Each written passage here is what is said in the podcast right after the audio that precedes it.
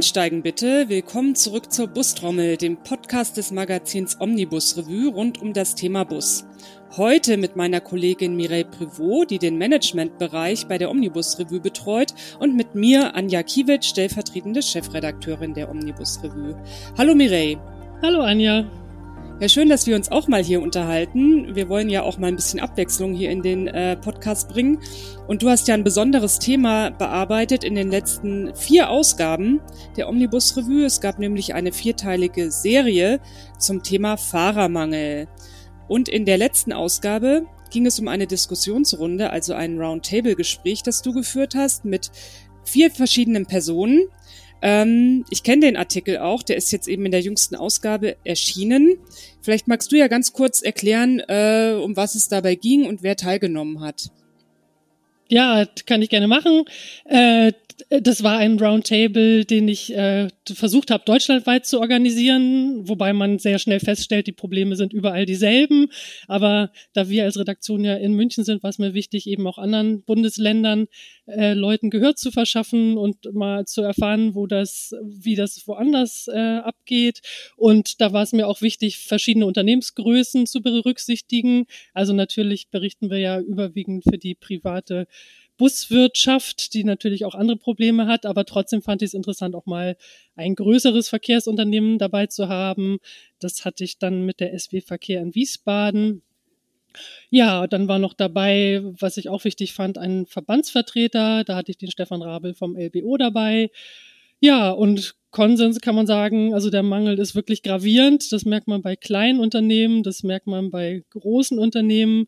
Ganz bezeichnend war auch, dass einer, der fest zugesagt hatte und der auch große Lust hatte, dabei zu sein, am selben Morgen, morgens um sieben, mir eine E-Mail schrieb, um mir mitzuteilen, er könne leider nicht mitmachen, er müsse selbst ans Steuer, weil er Corona-bedingt gerade wieder drei Krankmeldungen hatte für den Tag. Und da waren wir dann gleich mitten im Thema, weil das ist ja auch das, was gerade bei den kleinen privaten Busunternehmen oft der Fall ist. Die Chefs müssen selber ans Steuer, machen sie ja auch gerne, die fahren ja leidenschaftlich gerne Bus. Aber als Unternehmenslenker hat man natürlich auch andere Aufgaben. Da sollte man eben das Unternehmen führen und nicht äh, hauptberuflich dann Busse lenken. Und teilweise hat das ja wirklich die absurde Situation zur Folge, dass die Chefs dann wirklich acht Stunden selber am Steuer sitzen. Und da bleibt natürlich wenig Zeit für ja, für strategische Aufgaben im Unternehmen und zum Beispiel auch Recruiting. Und das war, ja, das kommt da auch immer mehr zutage bei solchen Gesprächen mit privaten Busunternehmen, wie sehr die eingebunden sind, selbst in den Fahrdienst und selbst dann Mitarbeiter ersetzen müssen, die krank sind. Mhm. Das ist ja jetzt schon ein Beispiel für die häufigsten Probleme. Das wäre auch meine nächste Frage gewesen. Also Krankheitsausfälle sind offenbar ein Thema. Was ist denn noch ein Problem? Ja, das beginnt ja damit, das ist ja ein mittlerweile abgenutztes Thema, abgedroschen, demografischer Wandel, man kann es schon fast gar nicht mehr hören. Aber letztendlich ist es auch eine Sache, die die Unternehmen sehr stark betrifft, weil man sagt ja, das ist eine Zahl, die habe ich mal von kurzer Zeit gelesen, die ist glaube ich schon ein Jahr alt, aber wird ungefähr noch stimmen. Das Durchschnittsalter der Busfahrer heutzutage liegt ja bei 56 Jahren. Da kann man sich ja an einer Hand abzählen, wie viele Jahre die noch brauchen bis zu ihrer Rente, beziehungsweise man braucht dann gerade zwei Hände. Mehr als fünf Jahre sind es dann noch. Äh, aber tatsächlich, das bestätigen auch die Busunternehmen. Also viele sind wirklich schon jenseits der 50. Teilweise wird auf Fahrer zurückgegriffen, die schon im Ruhestand sind, die dann als Minijobber noch äh, beauftragt werden. Und die sagen dann ganz klar, also bis ihr Führerschein abläuft, also bis zur nächsten Verlängerung fahren sie noch und dann haben sie keine Lust mehr, auch auf die Bürokratie, auch auf die Kosten, die damit verbunden sind, dann nochmal den Führerschein zu verlängern, sich nochmal zu qualifizieren.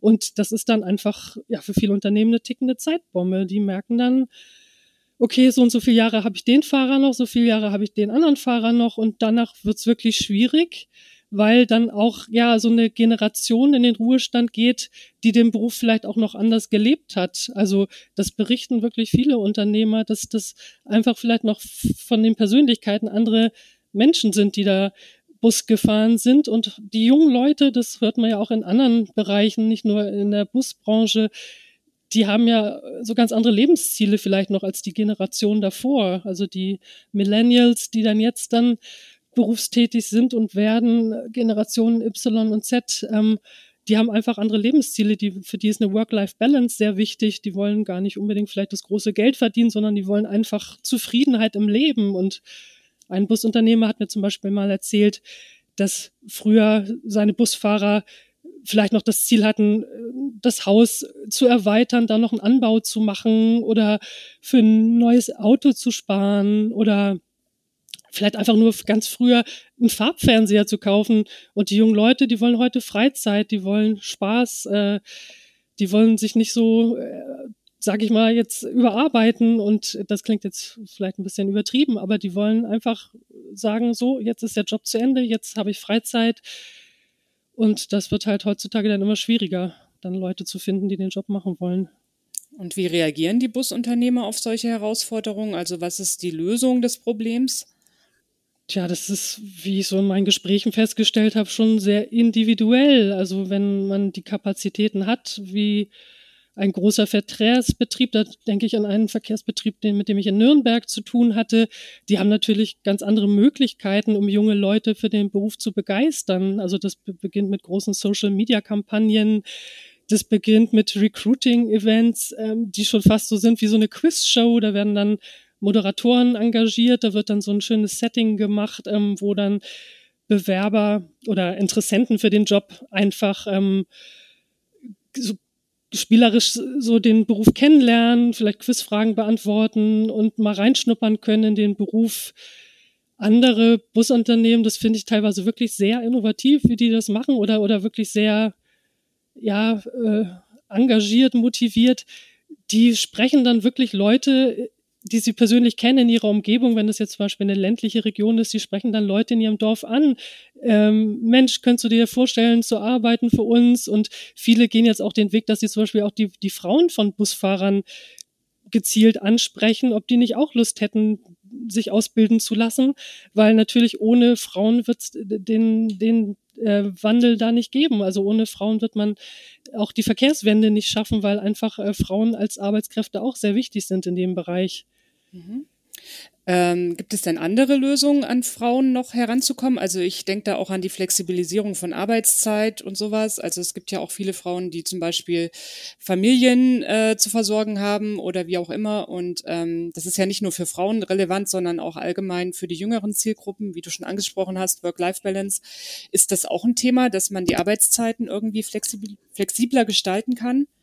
Das ist insgesamt natürlich schwierig. Ähm, das ist, äh, es gibt schon Bemühungen, dass man sich dann zwei Linien teilt. Also gerade mit einer Unternehmerin aus Niedersachsen, mit der ich gesprochen habe, die meinte, das sei schon eigentlich toll für Frauen, für Mütter, die dann ihre Kinder dann von der Kita abholen müssen, dass man sich einfach eine Linie teilt und dann vielleicht nur vormittags fährt oder vielleicht dann eben auch gerade nachmittags, wenn der Partner sich dann kümmern kann nach seinem Büroschluss äh, da gibt es schon Modelle. Es gibt auch, ja, wenn man ein größeres Unternehmen ist, gibt es natürlich auch bessere Möglichkeiten der Kinderbetreuung. Da tun sich dann die städtischen kommunalen Verkehrsunternehmen leichter, weil die dann über ihre Stadt dann Kitas haben, wo sie dann auch für ihre eigenen Mitarbeiter Plätze äh, bekommen können.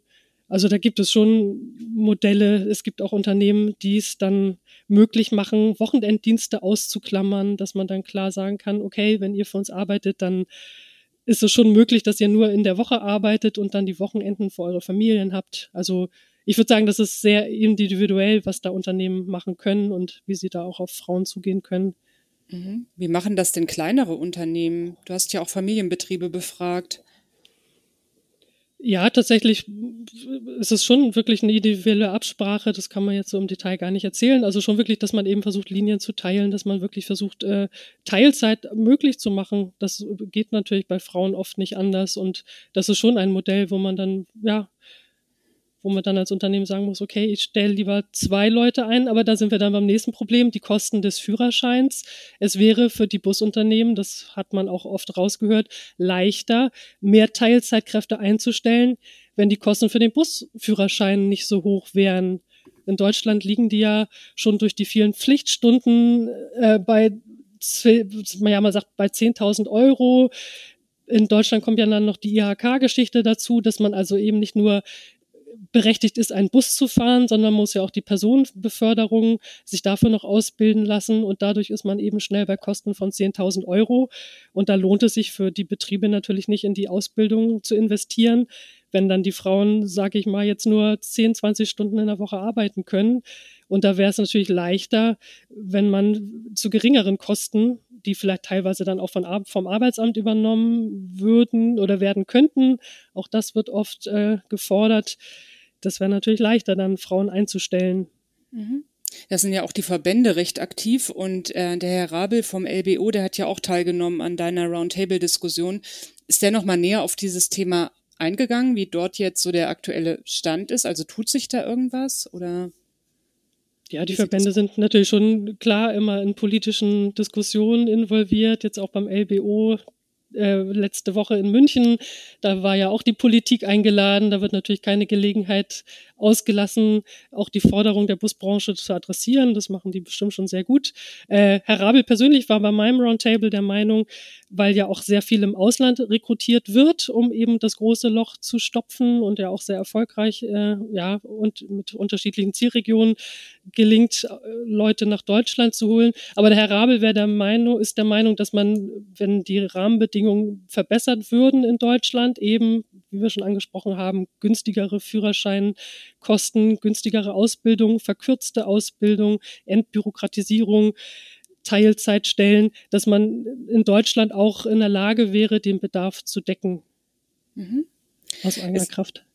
Okay, und die Unternehmer selber, du hast ja in deiner Serie auch ähm, vorgestellt verschiedene Methoden, äh, zum Beispiel für Social Recruiting, das hast du ja auch gerade schon angesprochen, und auch ähm, das Thema Jobbörsen wurde da erwähnt. Ähm, sind das denn noch zeitgemäße äh, Wege sozusagen, um an Fahrpersonal zu kommen? Oder was, was, was sind denn so neuere Ideen? Du hast ja jetzt auch schon gesagt, manche machen diese Quiz-Shows ähm, in Anführungszeichen, um motivierte Mitarbeiter zu finden. Ähm, aber ist das die Zukunft? Also ich meine, was, was wäre so ein guter Weg deiner Meinung nach? Also welches Maßnahmenbündel zeichnet sich denn so ab als erfolgreich oder als erfolgsversprechend? Ja, also das, was ich mit der Quizshow meinte, das ist, können ja wirklich nur die großen Betriebe leisten. Aber was kleinere Unternehmen auf jeden Fall machen könnten, das macht zum Beispiel eine Unternehmerin, mit der ich in Niedersachsen gesprochen habe, die das sowieso, was man ja auch bemerkenswerterweise mal auch anerkennen muss, ihre Hauptaufgabe, meint sie, ist jetzt nicht das Geschäft zu führen, was ja eigentlich ihr Job sein sollte, sondern die meiste Zeit verbringt sie damit, Leute zu finden, die sie für den Job hinterm Buslenkrad zu begeistern. Also sie nutzt jede Gelegenheit, sich auf Jobmessen in der Region zu repräsentieren, einfach auch um junge Leute auf sich aufmerksam zu machen, als, als Ausbildungsbetrieb oder als Arbeitsgeberin der Region. Sie geht auch an Schulen, da gibt's ja manchmal auch so Bewerber-Events und ich denke, das ist eine gute oder nicht Bewerber-Events, aber so Möglichkeiten, wo sich so lokale Arbeitgeber mal vorstellen können bei, bei Schulabsolventen. Das ist eine Möglichkeit, die bestimmt auch viele private Busunternehmen nutzen könnten. Ja, natürlich sollte jedes Busunternehmen heutzutage digital äh, Recruiting betreiben. Das heißt eben, an Social Media geht eigentlich heutzutage kein Weg mehr vorbei. Also ich glaube, das sollte eigentlich heutzutage klar sein, dass es die Zeiten vorbei sind, wo man in der Lokalzeitung eine Anzeige schaltet, äh, Busfahrer gesucht und dann melden sich aus der Region 50 Bewerber, aus denen man sich dann die besten rauspickt. Also selbst mit Social Media und Social Recruiting ist es wahnsinnig schwer. Und ja, das hat mal eine Expertin ziemlich treffend gesagt. Der Markt hat sich so gedreht. Heute bewerben sich eigentlich die Unternehmen bei ihren Kandidaten. Also mhm. heute bewerben sich natürlich äh, die Leute auch um einen Job, aber in erster Linie bewerben sich die Arbeitgeber äh, bei ihren potenziellen Mitarbeitern und müssen da versuchen, sich ins Zeug zu legen und sich wirklich attraktiv darzustellen. Und mhm. das gelingt eigentlich heutzutage nur über Social Media. Ja, in deiner Serie, in Teil zwei hast du ja auch empfohlen oder als Beispiel genannt, ähm, dass ein Unternehmen auch einen kurzen Imagefilm drehen kann, um damit eben den Job des Busfahrers eben auf den sozialen Kanälen oder generell im Internet zu bewerben. Äh, und hast dir eben ein Beispiel genannt ähm, von der BVH.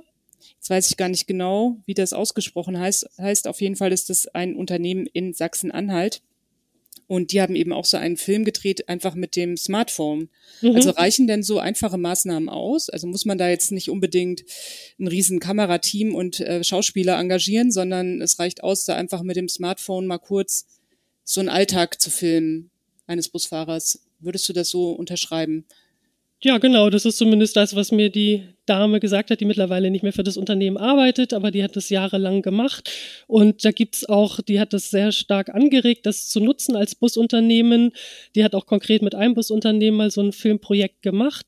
Äh, da kann man über die lokale Industrie- und Handelskammer sich auch digital beraten lassen. Man ist ja als Busunternehmen auch Mitglied in so einer Industrie- und Handelskammer und das werde wohl dieser Expertin zufolge zu wenig genutzt. Also auch da eine Möglichkeit, sich da vielleicht günstig Know-how auch äh, einzuholen. Und da gibt es dann durchaus solche Projekte, wo man eben zusammen so eine Digitalisierungsstrategie äh, mal durchgehen kann und auch begleitet bekommen kann. Und ein so ein Projekt war eben mal auch konkret für ein Busunternehmen, mal so einen Imagefilm zu drehen. Und wenn man sowas auf seiner Homepage hat und dann sieht man als äh, potenzieller Bewerber, was das Unternehmen macht und das ist dann alles so schön dargestellt und da kommen dann auch andere Mitarbeiter zu Wort, dann hat man ja eine viel konkretere Vorstellung, was einen da erwartet, als wenn man jetzt nur so ein, so ein Stelleninserat liest mit so Fakten, äh, und ja, heutzutage mit Handy ist es ja auch gar nicht so aufwendig. Natürlich sollte es schon ganz gut gemacht sein, aber da war auch der Tipp zum Beispiel von der Expertin, dass man einfach auszubildende junge Leute im Betrieb damit beauftragt, das zu tun. Mhm. Natürlich muss man die auch briefen, man kann die nicht einfach losschicken und sagen, macht jetzt mal einen Imagefilm, sondern man muss jetzt schon klar sagen, mit wem sie sprechen sollen, was man in dem Film sehen soll. Und dann kann man da wohl auch ganz gute Ergebnisse erzielen, weil die jungen Leute, denen macht das ja Spaß und das kann ja auch dann so das Betriebsklima insgesamt fördern, wenn man so ganz viele verschiedene Mitarbeiter im Unternehmen in dieses Projekt mit einbindet. Also, dass man mhm. Busfahrer zu Wort kommen lässt, dass man auch mit den Leuten im Büro kurz spricht für dieses Filmprojekt und dass jeder dann mal kurz in die Kamera winken kann, so ungefähr, und dass man einfach so sieht, wie ist das Unternehmen aufgestellt, wer arbeitet da alles. Mhm. Ähm, genau, weil du auch gerade das Thema Kooperationen und IHKs und so weiter genannt hast. Ich weiß ja, dass die ganzen Verbände auch im Personalmarketing aktiv sind und die Unternehmen da auch unterstützen, auch mit ähm, fertig vorgefertigten äh, und gedrehten äh, Image-Videos zum Beispiel. Ähm, Natürlich sind das dann beliebig austauschbare Videos, die dann mehrere Unternehmen gleichzeitig nutzen können, aber die dennoch eine gewisse Außenwirkung haben. Macht es denn auch Sinn, dieses Material zu verwenden, wenn man jetzt in so einem Verband aktiv ist? Also bestimmt ist das auch besser als nichts, aber ich glaube, je individueller, desto besser. Natürlich sollte man jetzt auch Bewerbern nicht das Blaue vom Himmel versprechen. Es sollte schon natürlich realistisch dargestellt werden, was das Unternehmen macht, wie das Unternehmen aufgestellt ist und was natürlich auch die potenziellen Busfahrerkandidaten dort erwartet. Also ich glaube, je realistischer, desto besser und je individueller, desto besser.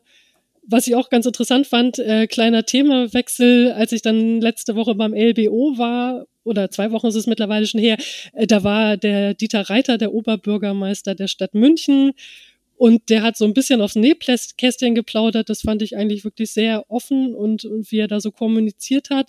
Er als Oberbürgermeister ist ja gleichzeitig sozusagen auch Chef aller städtischer Betriebe und er kann natürlich auch den Überblick über die Re Recruiting-Maßnahmen der Stadt München, nicht nur im Bereich äh, Verkehrsgesellschaft, sondern eben natürlich auch Pflege, Krankenhäuser, Altenheime und er hat schon gesagt, klar, die haben viel jetzt auch in solche Recruiting-Maßnahmen gesteckt mit so Hochglanzbroschüren, mit Imagefilm, aber die bunten Bilder allein bringen noch nicht das Personal zu den Betrieben.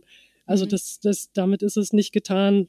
Mhm. Und letztendlich kommt man nicht darum herum, auch ja die Arbeitsbedingungen attraktiv zu machen und gerade jetzt im Bereich Busfahrer vielleicht einfach das, das an dem Image des, des Berufs auch wieder mehr zu arbeiten und vielleicht wirklich auch die Arbeitsbedingungen, wo es möglich ist, zu verbessern.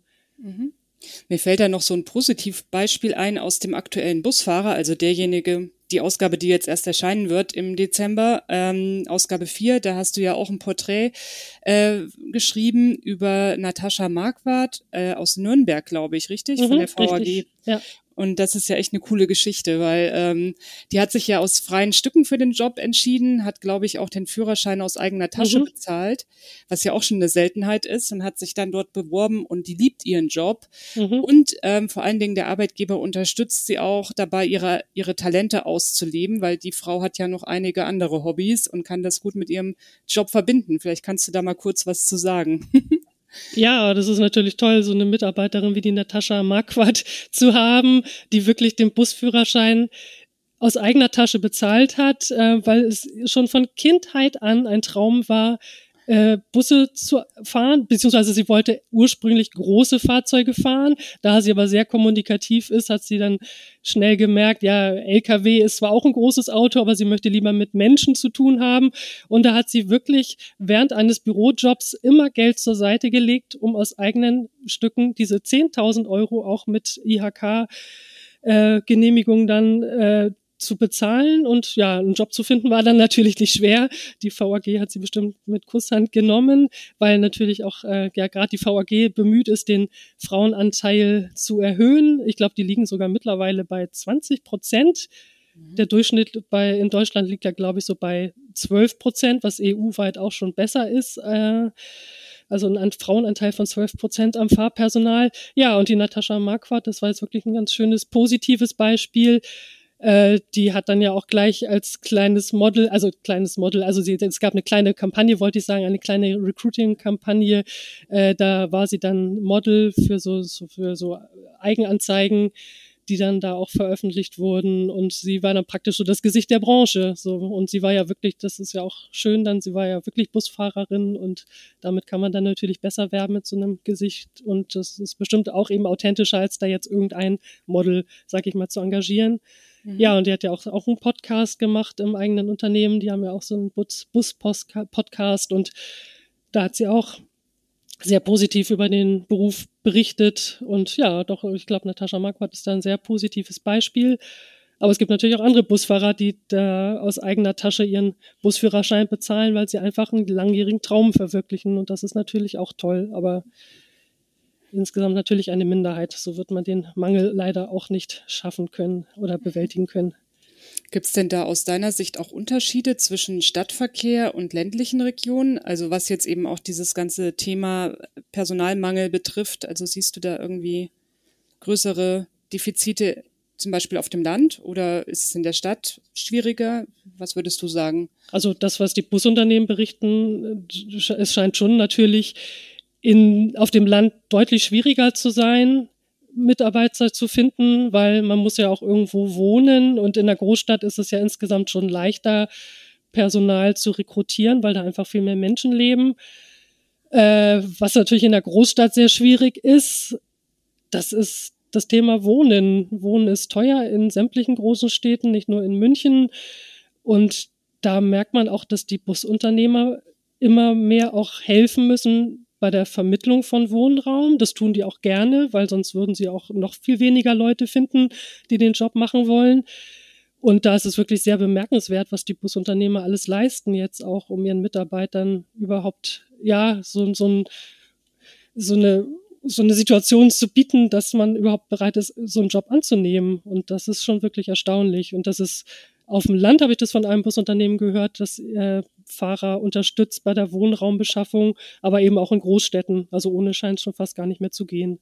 Mhm. Und das geht sogar so weit, dass nicht nur geholfen wird bei der Vermittlung von Wohnraum, sondern zum Beispiel ein Busunternehmen äh, aus München, die haben richtig Wohnungen gebaut für ihre Mitarbeiter, für Busfahrer mhm. und die haben Hotels angemietet, die haben einen stillgelegten Bauernhof angemietet, nur um Busfahrer unterzubringen. Das ist schon bemerkenswert.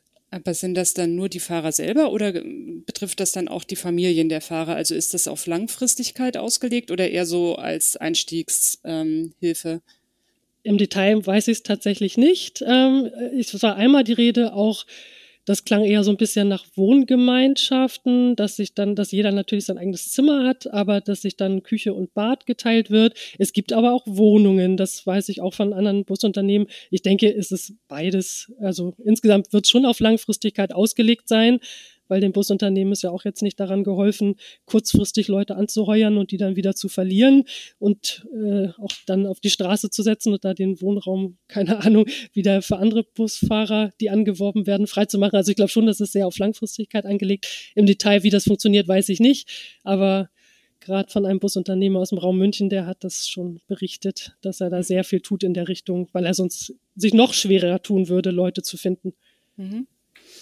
Vielleicht wäre das ja sogar auch äh, eine Idee, in, im Rahmen von Kooperationen solche Wohnprojekte zu stemmen, also und in dem sich halt verschiedene Busunternehmen zusammentun.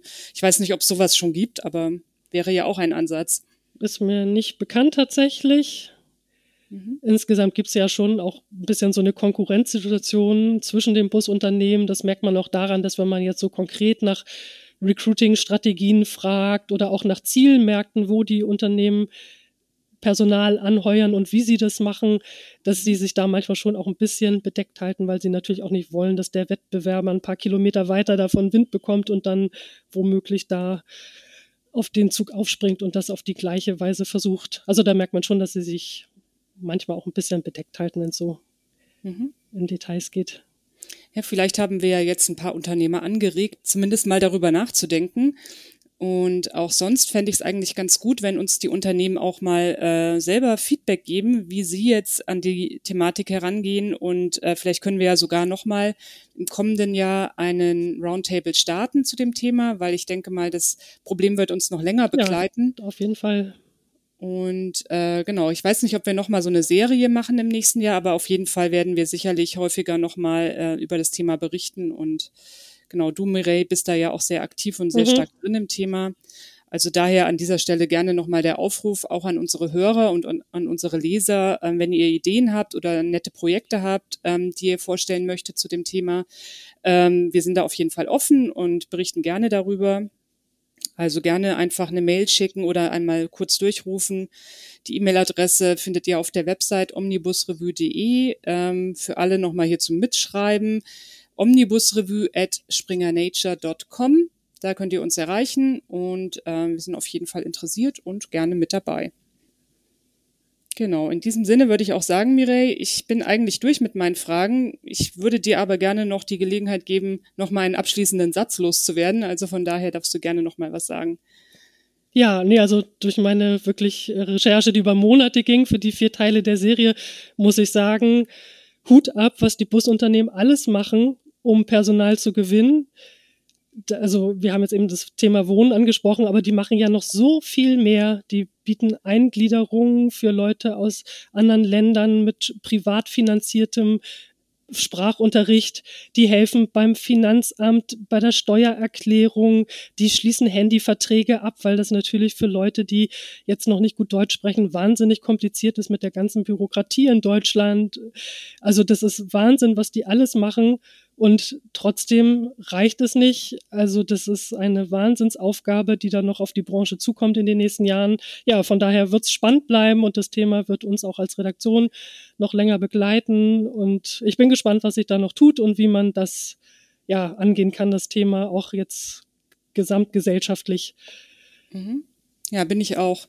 Und nochmal an alle Leser und Hörer, wir haben ja diese Serie veröffentlicht, also wer sich nochmal näher damit beschäftigen möchte, was äh, Mireille da recherchiert hat, ihr findet die Serie in den vier Ausgaben ab Ausgabe 8 diesen Jahres bis hin zur Ausgabe 11, 12, also Omnibus Revue. Und das Porträt von der Natascha Marquardt findet ihr in der Ausgabe 4 des Busfahrers, der jetzt im Dezember erscheint.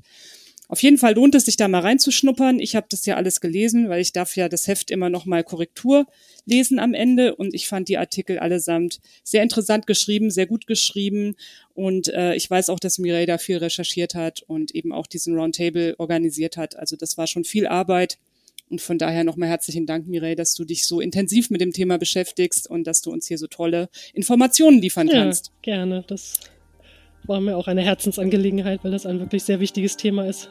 Ja, wunderbar. Dann würde ich sagen, ist dieser Podcast auch erstmal soweit beendet und wir hören uns dann bei der nächsten Bustrommel. Vielen Dank.